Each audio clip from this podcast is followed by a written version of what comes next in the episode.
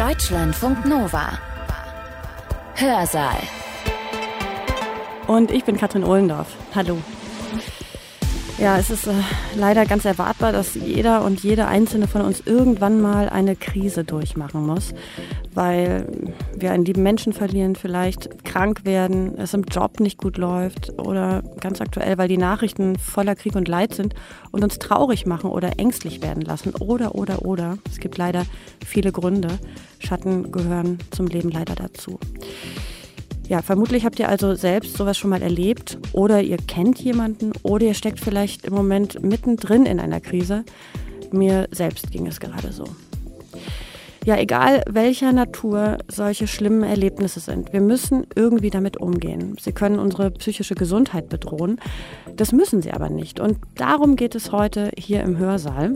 Es geht um die Frage, wie wir unsere psychische Gesundheit bewahren oder wiederherstellen können, wenn uns etwas Schlimmes passiert, wenn wir mit Ängsten, Sorgen, Problemen zu kämpfen haben, mit Trauer oder Verlust etwa, wenn wir eben eine Krise erleben.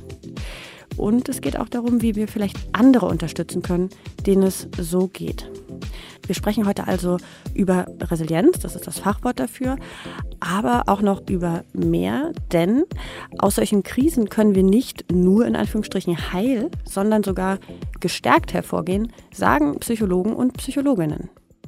Es gibt dort Straßenkämpfe, heftige Straßenkämpfe. Eine Zivilperson ähm, steigt aus dem Auto mit erhobenen Händen und wird erschossen. Hunderttausende Ukrainer fliehen vor dem Krieg in die westlichen Nachbarländer.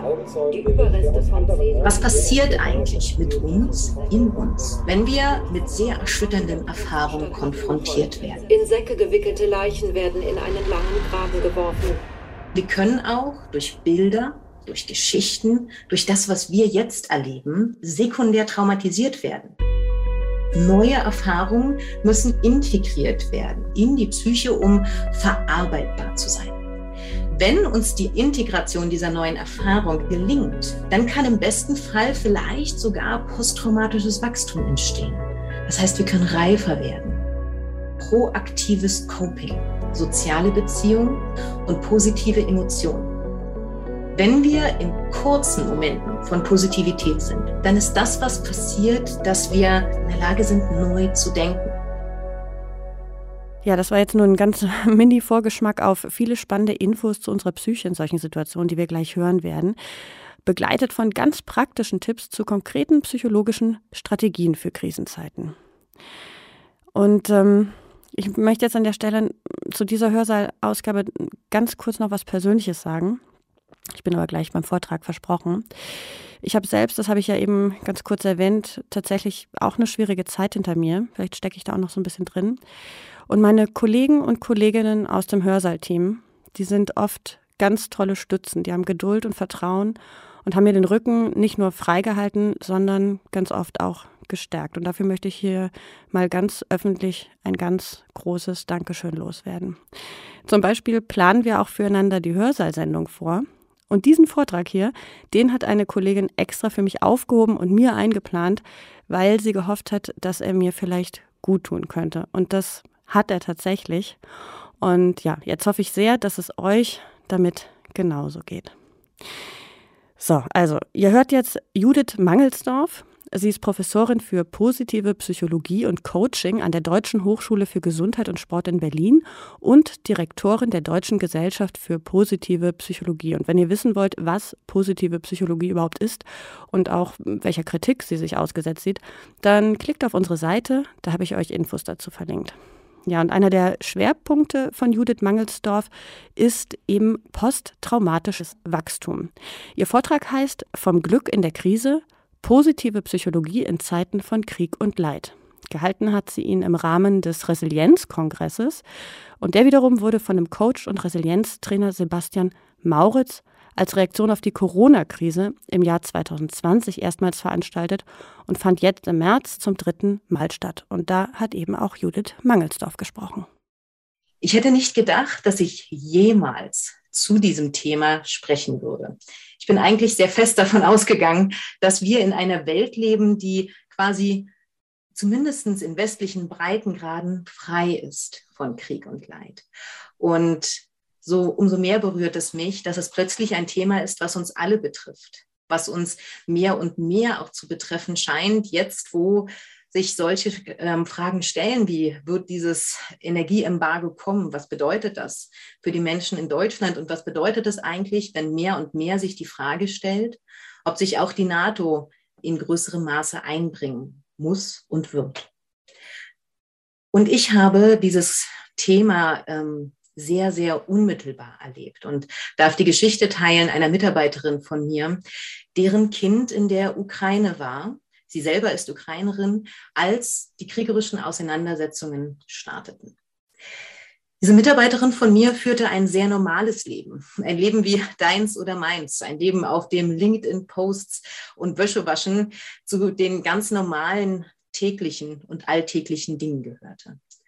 Und genauso wie für uns war es für sie undenkbar, dass es zu so etwas wie Krieg kommen könnte.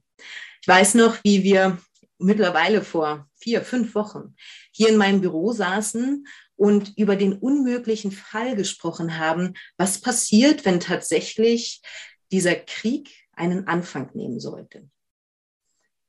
Was mich sehr berührt hat, war, wie wir versuchten, in den Tagen danach ihre Tochter hier nach Deutschland zu bekommen, die nachher 2000 Kilometer weit mit Fremden quer durch Europa reiste, bis sie hier bei ihrer Mutter und ihrem Vater angekommen war. Und so hat mich das Thema nochmal sehr, sehr unmittelbar und auch sehr persönlich eingeholt, was es eigentlich bedeutet, wenn wir im Leben mit Krieg in Berührung kommen und was die Wissenschaft der positiven Psychologie hier beitragen kann. Und wenn ich gleich darüber spreche, vom Glück in der Krise, dann bitte lassen Sie sich von diesem Titel nicht irreführen. Es meint die Frage danach, wie gehen wir eigentlich damit um, wenn die Realität unseres Lebens plötzlich fundamental erschüttert wird. Das, was wir erlebt haben, war wie in allerkürzester Zeit aus einem ganz normalen Leben, das aus all dem bestand, was auch wir unseren Alltag nennen, plötzlich so etwas entsteht wie das. Das heißt, ein Leben, in dem die Häuser, die wir gestern noch kannten, die Straße, in der wir lebten, der Bäcker, bei dem wir unsere Brötchen kauften oder auch unser Supermarkt, plötzlich nicht mehr nur nicht mehr da ist, sondern zerstört. Und wie wir diese ganz neue Lebensrealität eigentlich integrieren können in unser Verständnis eines Lebens. Und darum soll es heute gehen. Was mich berührt hat in den letzten Tagen und auch Wochen, ist nicht nur, wie ihre Welt und damit auch ein Stück weit unsere Welt in so kurzer Zeit zerstört werden konnte, sondern auch, wie die Welt, gerade die europäische oder auch westliche Welt darauf reagiert hat. Wir haben ähnliche Auseinandersetzungen in anderen Teilen dieser Welt schon erlebt. Häufig unter einer relativ quasi verschlossenen Türdynamik, unter vielen Fragen, ob und wie wir helfen sollen oder ob wir bereit wären, etwas von unserem eigenen Glück und unserem eigenen Wohlstand herzugeben, um diesen Menschen zu helfen. Nun, wir erleben zum ersten Mal, das sind Bilder aus dem Berliner Hauptbahnhof, dass plötzlich Menschen sagen, ich will, dass es eine andere Realität gibt. Ich setze mich dafür ein und zwar wirklich auch unter Aufbringung eigener Mittel, unter Aufbringung eigener Räume oder unter Aufbringung von dem, was mein Leben ist. Dafür, um jetzt zu helfen, einen Unterschied zu machen, da zu sein. Wir waren neulich auf einer ähm, Antikriegsdemo mit meiner Familie und ähm, dort hielt einer ein Plakat hoch, was hielt, mehr Pullis gegen Putin. Quasi die Idee von, und wir wissen alle, dass das ein sehr naiver Gedanke ist, aber die Bereitschaft dazu zu frieren, wenn das nur helfen würde, diesen Krieg zu beenden. Und das macht mich sehr nachdenklich, auch im positiven Sinne, unter der Frage dessen von vielleicht haben wir einen Grad von Reife in der Gesellschaft erreicht, die es uns möglich macht, anders mit Krieg umzugehen. Und vielleicht kann uns gerade diese Einstellung, Menschen helfen zu wollen, jetzt auch helfen, mit dem eigenen Leid umzugehen. Das heißt, worum es uns in den nächsten paar Minuten, in der nächsten halben Stunde gehen soll, sind drei zentrale Fragen. Die erste Frage ist, was passiert eigentlich überhaupt, gerade jetzt, wenn wir mit solchen akuten Situationen konfrontiert, wenn nicht sogar überflutet werden. Ich weiß nicht, wie es Ihnen geht. Jeder von Ihnen, der Social Media nutzt, hat wahrscheinlich im Moment viel damit zu tun, entweder den Medienkonsum stark zu reduzieren oder mit den Gefühlen umzugehen, die es gerade macht, den Newsfeed durchzuscrollen. Das heißt, was macht es eigentlich, dass wir diese Bilder sehen, dass wir LinkedIn aufmachen und Bilder von zerstörten Städten, Kindern in Krankenhäusern, die bombardiert werden oder aber auch von Menschen auf der Flucht sehen. Das Zweite ist, was können wir jetzt eigentlich für uns und für andere konkret tun? Das wohl schwierigste Gefühl im Kontext von Krisen ist Hilflosigkeit.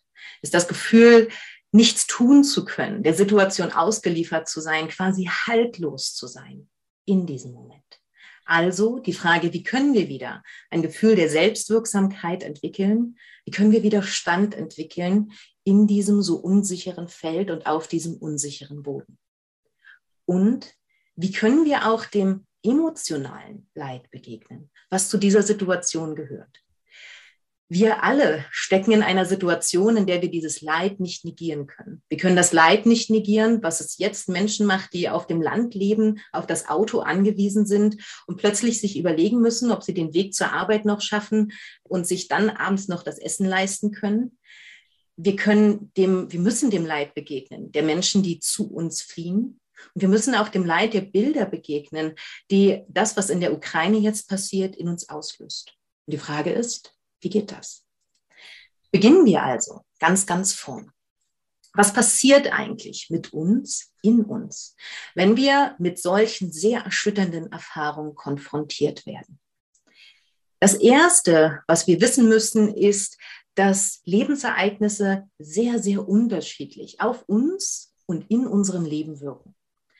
Sie sehen hier eine Grafik, bitte verzeihen Sie dieses Englisch aus der Originalstudie, in der Sie das ganze Leben in einer einzigen Grafik sehen. Insofern ist die gar nicht so kompliziert, wie sie auf den ersten Blick scheint.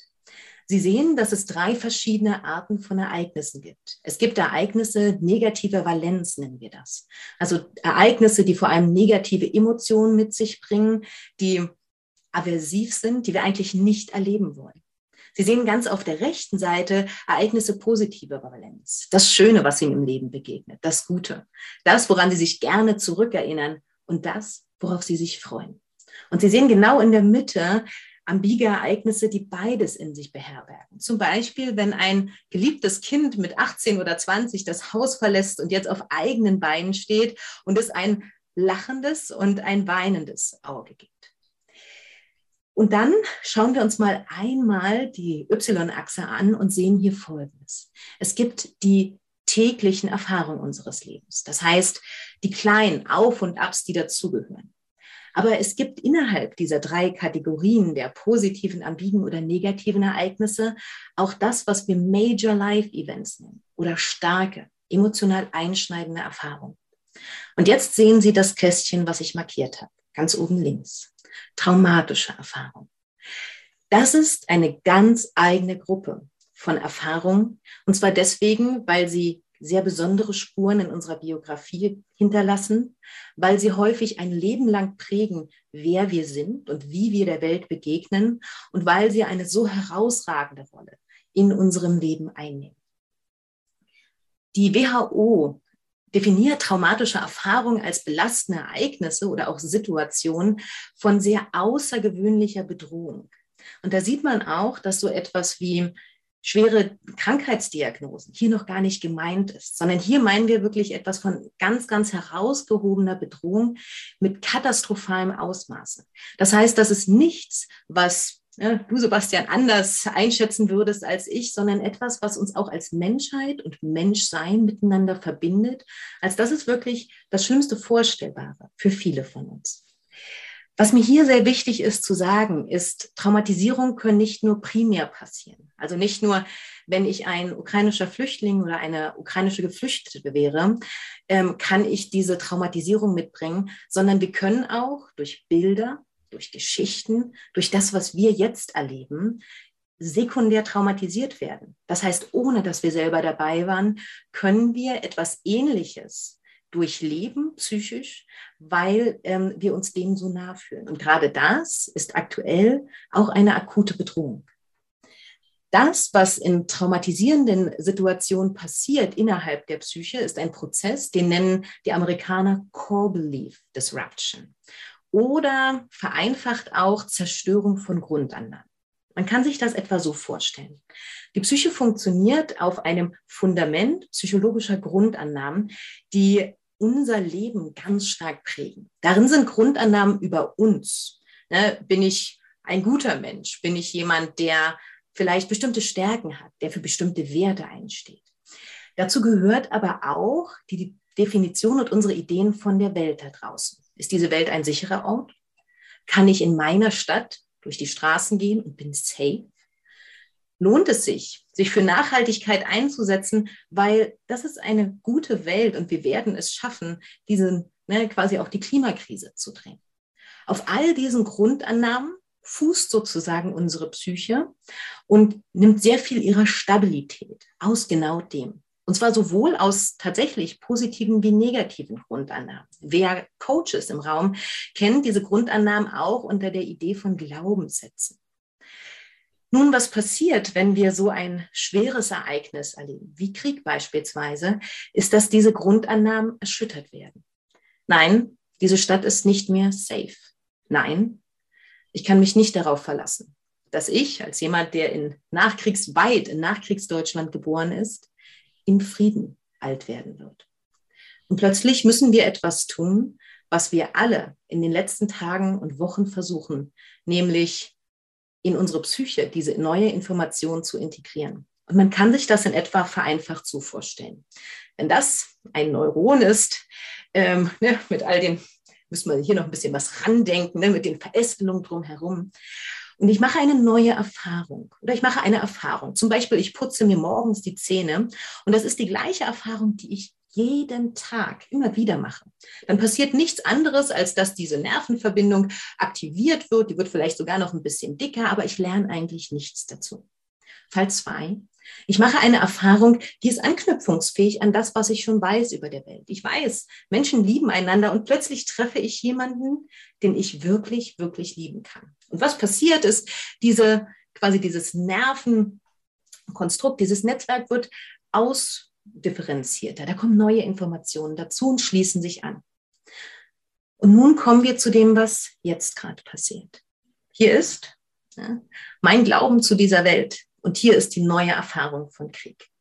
Was passiert ist, dass die Psyche versucht, diese ganz fundamentale andere Erfahrung anzubinden.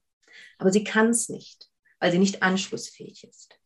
Das heißt, für all diejenigen, die gesagt haben, die von sich sagen würden, ich habe in den letzten Wochen schlechter geschlafen, ich mache mir mehr Sorgen, ich bin Dysthymer, also unglücklicher vielleicht oder ängstlicher als sonst, dann ist das Ausdruck dessen, dass wir diese neue Information nicht anschließen können und unsere Psyche versucht, eine Verbindung zu finden. Wie es gelingt, diese Verbindung zu schaffen, darüber sprechen wir jetzt. Man kann sich den Prozess von Krisenverarbeitung oder Krisenbewältigung in etwa so vorstellen. Es gibt das Lebensereignis, zum Beispiel die Konfrontation mit Krieg. Und die alles entscheidende Frage für die Psyche ist, ob diese auf mentale Strukturen trifft, die es bereits gibt, die anschlussfähig sind, wo es Pläne und Ideen davon gibt, was Krieg überhaupt bedeutet oder nicht. Wenn es zu einer Diskrepanz kommt, dann müssen wir tatsächlich in Krisenverarbeitung. Wenn es aber zu keiner Diskrepanz kommt, dann entsteht auch quasi kein tieferer Verarbeitungsprozess, sondern einfach Integration einer anschlussfähigen Erfahrung. Und ich erzähle dazu immer sehr gerne die Geschichte einer Kommilitonin von mir. Sebastian, ich erzähle sie dir jetzt einfach nochmal. So, die ähm, mich einfach immer wieder sehr berührt, wenn es darum geht, zu verstehen, was die menschliche Psyche eigentlich integrieren kann oder wie dieser Prozess funktioniert.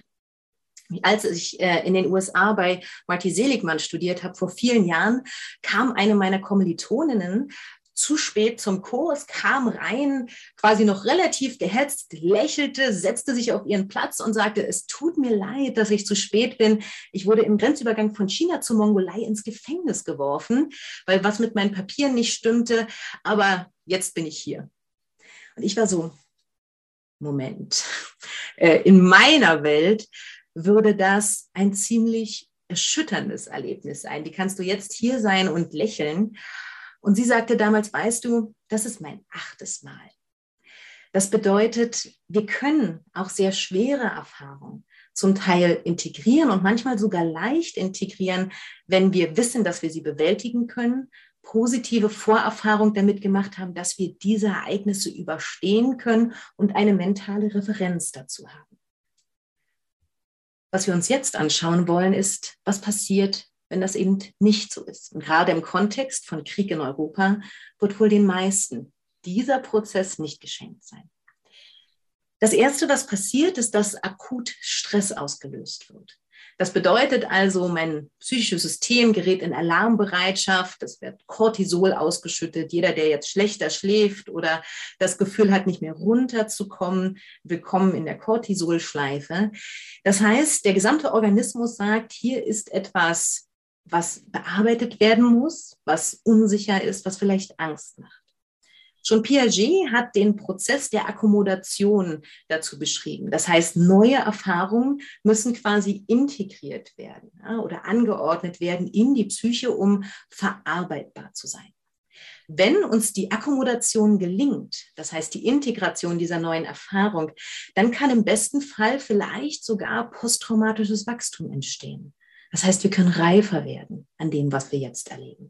Aber erstmal muss uns diese Integration gelingen. Und es gibt eigentlich drei ganz große Facetten, die wir uns anschauen können, auch wenn wir jetzt die Frage stellen wollen, was können wir um Himmels willen gerade jetzt tun? Der erste ist das Thema proaktives Coping.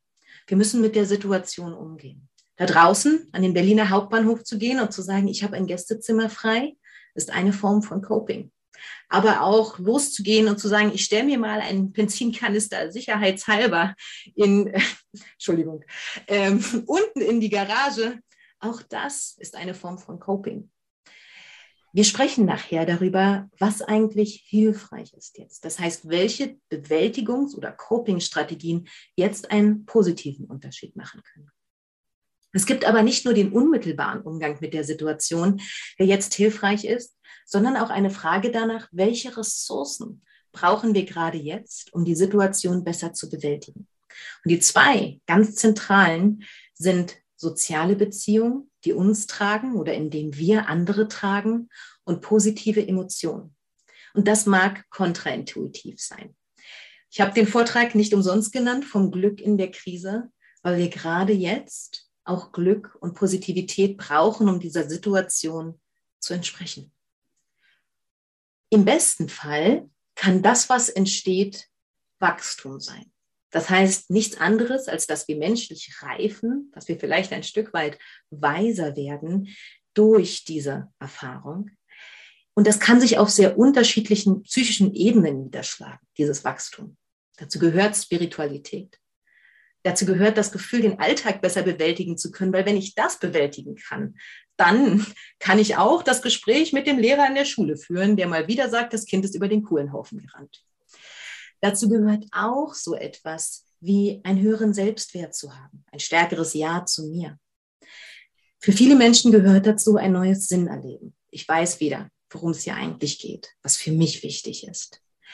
Tiefere Beziehung zu haben, ein größeres Verständnis meiner eigenen Stärken, aber auch eine neu, neue Prioritäten im Leben. Zu wissen, was ist mir eigentlich wirklich wichtig und das Leben an und für sich wieder wertschätzen zu lernen. Und ich weiß nicht, wie es Ihnen geht. Ich, seitdem äh, der Krieg ausgebrochen ist, gibt es, glaube ich, keinen Tag, an dem ich nicht denke, danke, dass unser Haus steht. Danke für die Terrasse da draußen. Und danke, dass wir bislang dieses wunderbare Glück haben, in Frieden zu leben. Die Tochter meiner Mitarbeiterin kam nach Deutschland, nachdem sie über 2000 Kilometer mit Wildfremden durch Europa gereist war. Was sie dabei hatte, war die Kleidung, die sie am Leib trug und ein Mobiltelefon. Und als sie hier angekommen war, ihre Mutter sie erstmal in die Arme schloss und sie zu Hause angekommen waren, fragte ihre Mutter sie, Kind, du bist ohne alles gekommen. Was brauchst du jetzt? Und die Antwort war nichts. In einer Welt, in der wir es gewohnt sind, dass wir alles haben und auch vieles brauchen, ist das von einem Teenager eine unglaubliche Antwort. Zu verstehen, es gibt so wenig, was wir brauchen, wenn wir mit den Menschen sind, die wir lieben und in Sicherheit. Und auch das ist ein Teil von Krisenbewältigung.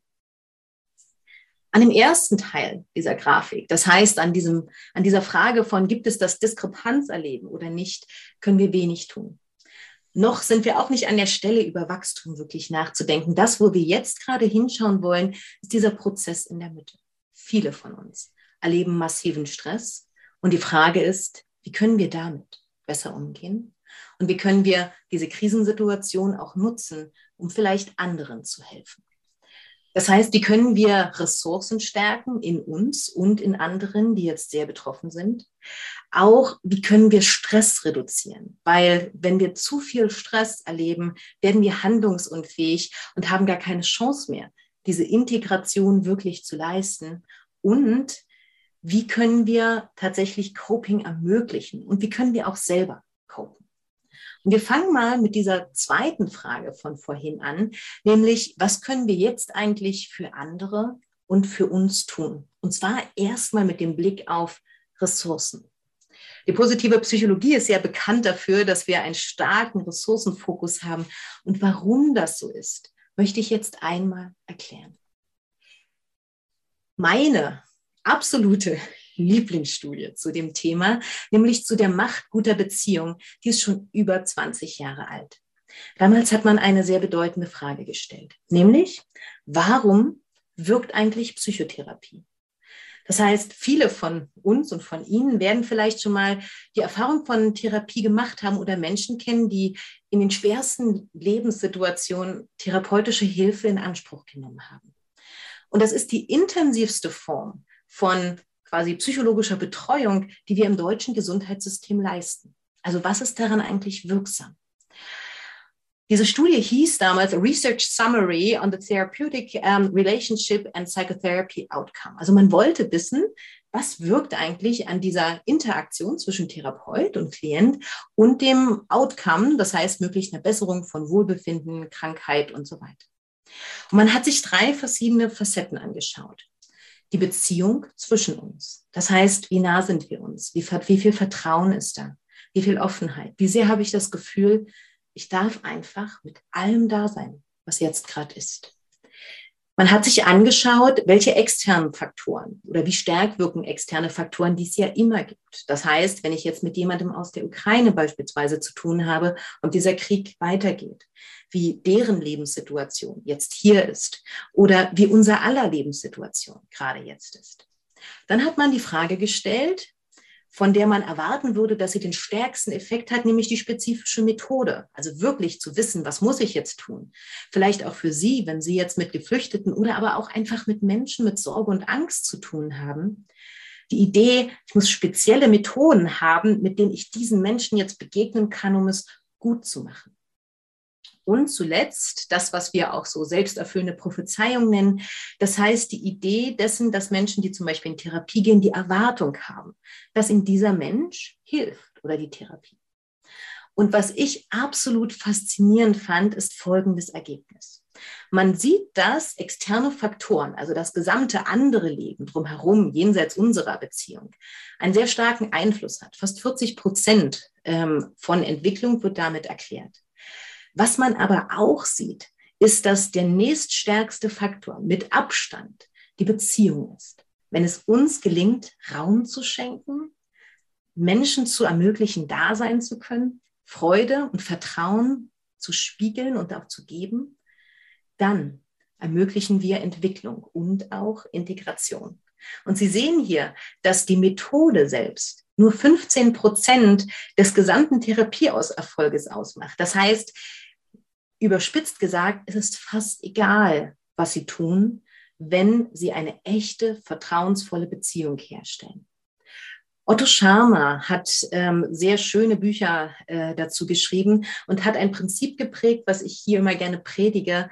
Das ist das Prinzip der voraussetzungslosen positiven Aufmerksamkeit. Bedeutet nichts anderes, als wenn Sie jetzt Kinder haben, die Angst haben oder Partner, die sich Sorgen machen oder vielleicht sogar jemand in Ihrem Gästezimmer ähm, schläft, der jetzt in einer sehr schwierigen Situation ist, dann ist das wirklich Raum zu schenken, da zu sein, zuzuhören, bereit zu sein, die eigene Realität hinten anzustellen und wirklich an dem anderen interessiert zu sein, eines der größten Geschenke, das Sie gerade machen können. Und zwar ganz jenseits von jeder Methode. Das Zweite, was ich unter dem großen Begriff von Ressourcen gerne schenken möchte, ist das Wissen um die Macht positiver Emotionen. Und ich habe es hier sehr bewusst immer Macht genannt, auch wenn das ein großes Wort ist, aber um zu verdeutlichen, welchen riesigen Unterschied es hier machen kann, wenn wir uns im Hinterkopf bewahren, dass Positivität in schwierigen Zeiten noch wichtiger ist als sonst im Leben. Warum das so ist, dafür müssen wir uns eine Theorie anschauen, die hier abgebildet ist. Das ist die Broaden and Build Theorie von Barbara Fredrickson, eine der größten Emotionsforscherinnen weltweit. Und sie hat die Frage gestellt, wofür dienen positive Emotionen? Wofür brauchen wir die eigentlich? Könnten wir nicht darauf verzichten? Können wir uns im, gerade in Kriegszeiten nicht mit Sorge und Angst zufrieden geben und davon unser Leben leiten lassen? Und sie hat gesagt, nein, und zwar wegen Folgendem. Wenn wir in kurzen Momenten von Positivität sind, und zwar selbst, wenn wir denken, uns wird der Boden weggerissen, wir sind gerade wirklich ne, in einer negativen Stimmung, in einem sehr negativen Zustand, dann ist das, was passiert, dass wir in diesen Momenten von Positivität in der Lage sind, neu zu denken. Ja, wir legen die sprichwörtlichen Scheuklappen ab und sind wieder in der Lage, rechts und links zu schauen. Wir können neuen Aktivitäten nachgehen wir können anders in Beziehung treten. Und das, wozu diese kurzen Momente führen, ist, dass wir langfristige Ressourcen aufbauen, neues Wissen, neue Beziehungen.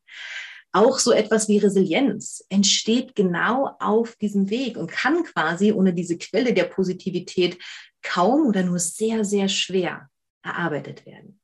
Und wenn wir das wiederum regelmäßig erleben, dann ist langfristig durch vielerlei Studien bewiesen worden, dass das unsere Gesundheit verbessert, auch unsere Langlebigkeit, aber eben nicht nur unsere Überlebenschance, sondern das Erfüllungserleben im Alltag und über das ganze Leben hinweg. Wir brauchen also, und das bitte mitnehmen, auch in den schwersten Zeiten Momente der Positivität, die uns ermöglichen, den Weg zu gestalten. Also auch und gerade in Krisenzeiten ähm, brauchen wir immer wieder das Positive, um diese existenziellen Prozesse zu gehen. Und um das nochmal stärker auch zu belegen und für Sie fassbar zu machen, möchte ich eine meiner absoluten Lieblingsstudien zitieren, wenn es um das Verstehen von, was macht denn das Positive in uns eigentlich geht. Ähm, Richard Wiseman hat viele Studien gemacht mit Menschen mit positiver und negativer Emotionalität. Das heißt, die, die glücklich sind, wenn man es platt sagen möchte, und die, die unglücklich sind. Und er hat eine sehr schöne Studie gemacht, die ging in etwa so. Er hat Menschen eingeladen in sein Labor und hat deren ähm, Emotionalität gemessen, beziehungsweise kann man die auch proaktiv beeinflussen.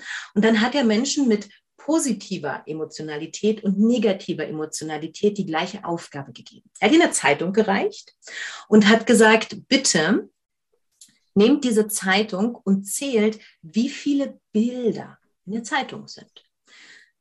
Die Menschen mit positiver Emotionalität in diesem Moment haben drei Sekunden gebraucht. Die Menschen mit negativer Emotionalität drei Minuten. Spannende Frage, was war der Unterschied? Weisman hatte die Zeitung, die er denen gegeben hat, manipuliert und hat in diese Zeitung auf Seite zwei halbseitig so groß in dicken Lettern geschrieben, es sind 43 Bilder, Sie brauchen nicht weiter zu blättern. Die Menschen in negativer Emotionalität, die die Scheuklappen auf hatten, haben das schlicht übersehen und überlesen und sind den gesamten Prozess durchgegangen. Die Menschen in der positiven Emotionalität haben fast ausschließlich das sofort entdeckt, die Zeitung weggelegt und gesagt 43. Und genau Das ist doch die Fähigkeit, die wir in Krisenzeiten brauchen. Jenseits der Scheuklappen zu denken, neue Wege zu denken, Integration zu ermöglichen. Und jetzt gehen wir mit dem Wissen darum, dass wir diese Ressourcen brauchen, um Emotionalität zu ermöglichen, gleich in dieses untere Feld hinein. Ich sage sehr bewusst an der Stelle jetzt nicht zum Thema Stressreduktion. Ich glaube, die allermeisten da draußen äh, wissen schon viel darüber, wie man Stress reduzieren kann. Wer jetzt denkt, oh nein, das wäre das Wichtigste gewesen, dem sei nur eine Idee mitgegeben. Stress wird im Körper vor allem als Überlebensstrategie ausgeschüttet und ist sehr stark auch an unseren Überlebensmechanismus gekoppelt. Das heißt, eigentlich wurde ganz viel des Stresserlebens gekoppelt an die Situation, ihr Überleben mit einem Säbelzahntiger im gleichen Raum zu, ähm, zu ermöglichen. Und genau deswegen ist eine der besten Formen, Stress zu reduzieren, sich zu bewegen. Wir sind nämlich eigentlich im Stressmechanismus darauf ausgelegt, dem Säbelzahntiger zu entkommen und uns nicht mal auf der Couch in Ruhe auszulehnen. Auch das kann natürlich Stress reduzieren. Aber was wir eigentlich jetzt brauchen, ist da draußen zu sein und dem Körper die Chance zu geben, nicht nur auf einer mentalen Ebene das Ganze zu bewältigen, sondern auch auf einer physiologischen. Aber jetzt zu dem letzten quasi inhaltlichen Schwerpunkt, den wir uns hier anschauen wollen, nämlich der Frage von proaktivem Coping.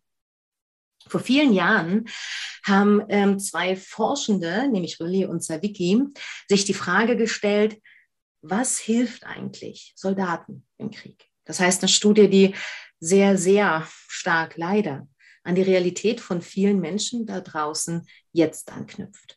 Und sie haben die Frage gestellt, was machen eigentlich Menschen in diesen akuten Situationen, um mit der Situation umzugehen? Welche Strategien gibt es der Bewältigung? Und was davon hilft eigentlich? Sie haben viele Strategien gefunden, die Menschen nicht helfen, mit der Situation umzugehen. Verdrängen, zu tun, als ob es das da nicht gäbe. Oder auch die, wie man so schön sagt, funktionale Einnahme von Verdrängungsmitteln. Das heißt, das Ganze zu versuchen, mit Alkohol beispielsweise zu bekämpfen. Aber sie haben vier Coping-Strategien gefunden, die einen echten Unterschied gemacht haben. Das sind problemfokussiertes oder, wenn man so möchte, lösungsfokussiertes Coping, emotionsfokussiertes Coping, Beziehungscoping und bedeutungsfokussiertes Coping.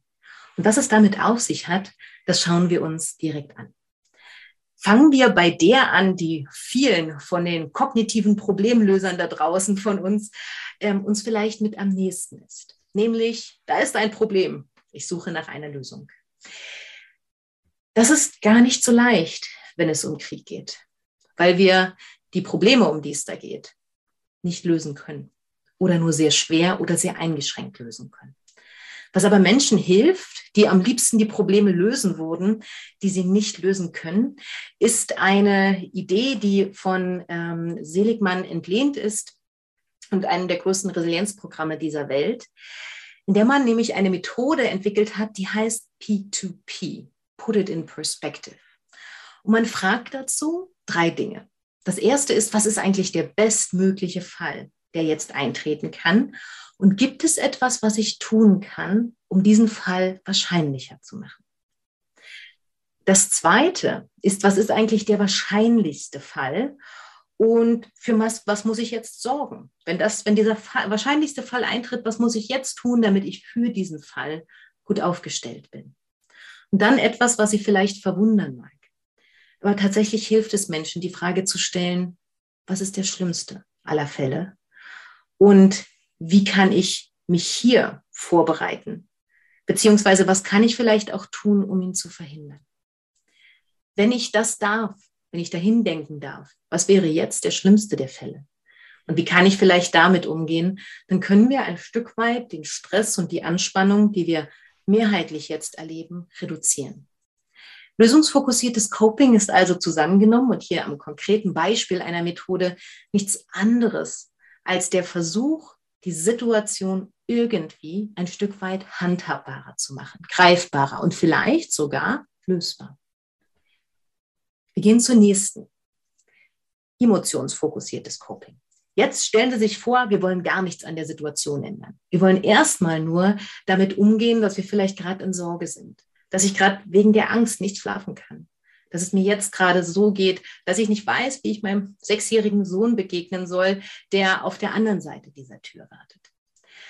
Dann geht es darum, erstmal gar nicht zu lösen an den Problemen da draußen, sondern etwas zu lösen in mir, nämlich meine Emotionen. Um emotionsfokussiertes Coping zu verstehen, muss man vor allem verstehen, dass es darum geht, die Reaktion, meine eigene Reaktion auf äh, ein Stressor zu verändern. Was ich also tun kann, ist erst einmal, bevor ich hier zu dem komme, dafür zu sorgen, dass ich wieder emotional anders aufgestellt bin. Ich kann also den Stressor entfernen. Vielleicht schaue ich mir nicht mehr weiter auf meinem LinkedIn-Feed die entsprechenden Videos an. Ich kann auch schauen, was hilft jetzt. Zum Beispiel tiefes Atmen. Ein tiefer Atemzug, um wieder ins Hier und Jetzt zu finden. Generell hilft Bewegung. Ähm, aber es hilft auch, das zeitlich befristete wahrzunehmen. Das heißt, mir klarzumachen, dass ich das jetzt gerade emotional erlebe, aber nicht unbedingt dauerhaft dieser Zustand da ist. Es hilft, die eigenen Gedanken zu teilen und mich wirklich bewusst emotional zu steuern. Und wenn ich jetzt sage, Katzenvideos gucken, dann bitte nehmen Sie mir das nicht übel. Es geht hier nicht darum zu sagen, dem Krieg zu begegnen, kann man am besten, mit, indem man Katzenvideos guckt. Nein. Aber ich kann mich manchmal emotional darüber ähm, wieder in einen Zustand bringen, in dem ich dem Krieg überhaupt begegnen kann, indem ich etwas tue, was mich selber positiv emotional bewegt. Wir gehen zur dritten Methode über, nämlich dem Thema soziales Coping.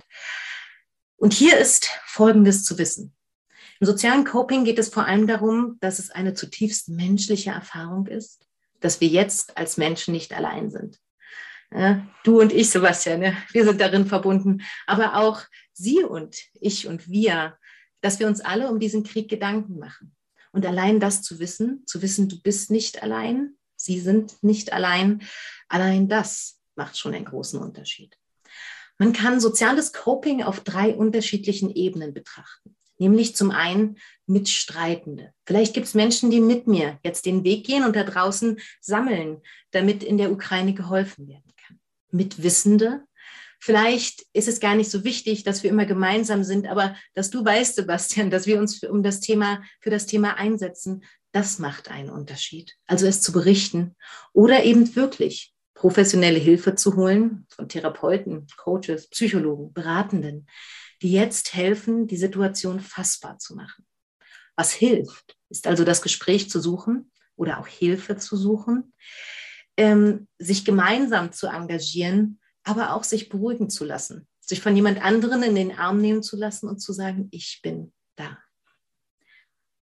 Und dann, das letzte, die letzte Idee dazu, ist dieser Situation Bedeutung abzuringen.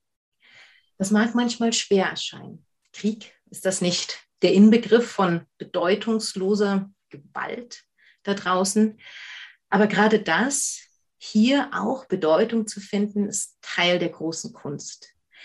Das heißt, möglicherweise sehe ich, dass wir uns jetzt wieder insgesamt in Europa für Frieden einsetzen, nachdem das gar kein Thema mehr war.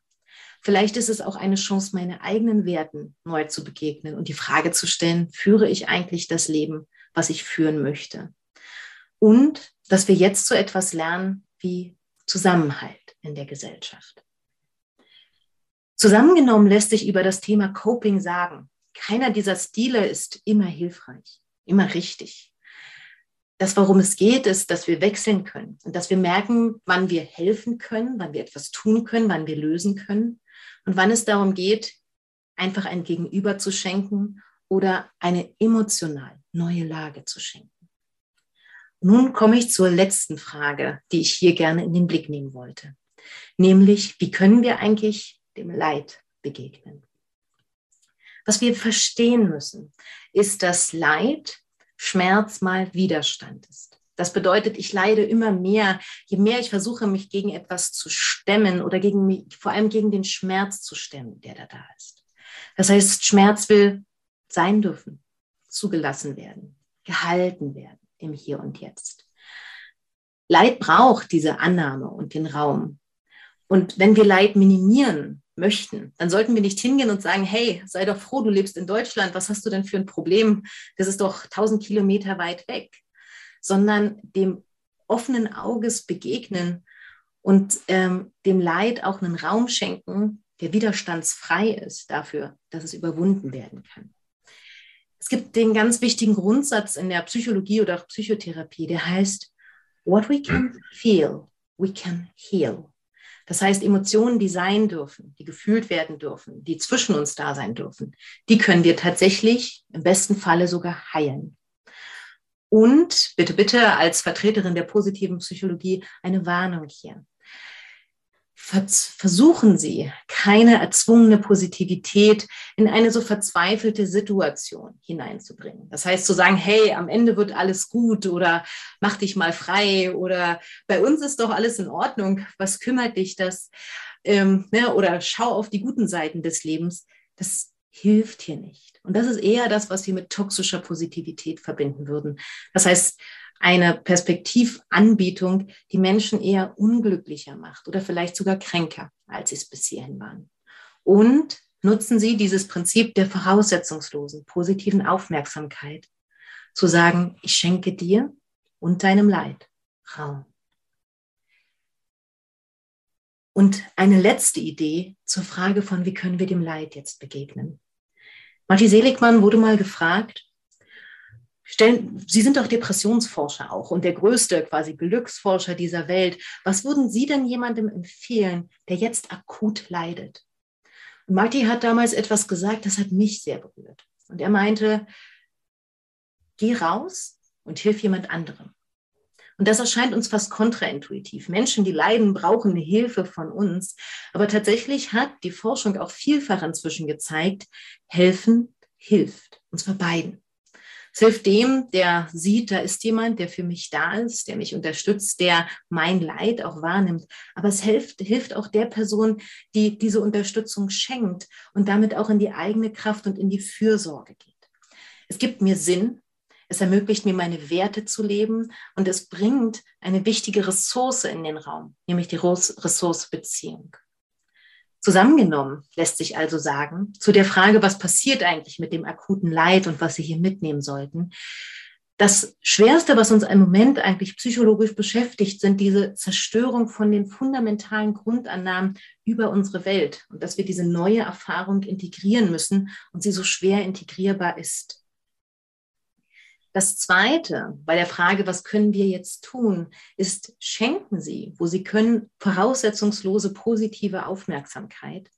Sorgen Sie für Momente des Glücks und der Positivität und helfen Sie anderen, aber nutzen Sie auch selbst proaktiv Coping, um in eine Lösung zu finden. Und zwar hier nicht eine Lösung für den Krieg, sondern in eine innere Lösung für sich.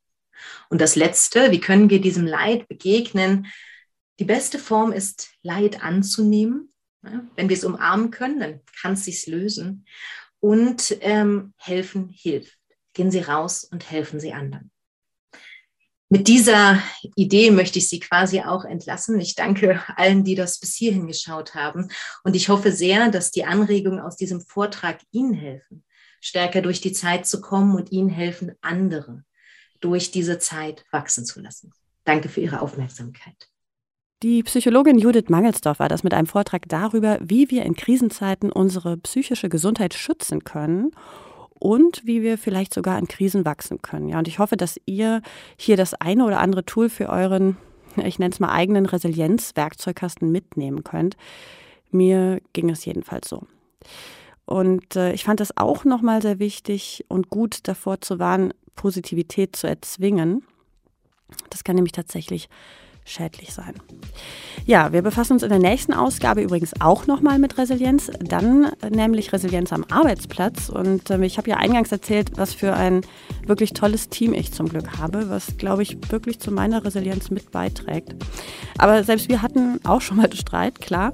Und auch die gesamte Nova Crew, da läuft nicht immer alles rund.